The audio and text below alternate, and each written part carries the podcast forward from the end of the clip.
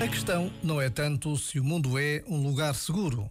A questão é mais se nós somos um lugar seguro para o mundo que somos.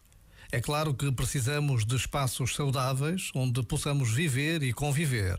No entanto, antes de mais, precisamos de ser nós próprios um lugar seguro. Um lugar onde pensamentos e emoções podem aparecer sem apego nem aversão, porque nos reconhecemos enquanto essência. Um lugar onde podemos descansar, realinhar, reenergizar. Quando por dentro nos tornamos lugar seguro, o que vem de fora recebemos-lo com toda uma outra qualidade. Já agora, vale a pena pensar nisto. Este momento está disponível em podcast no site e na app.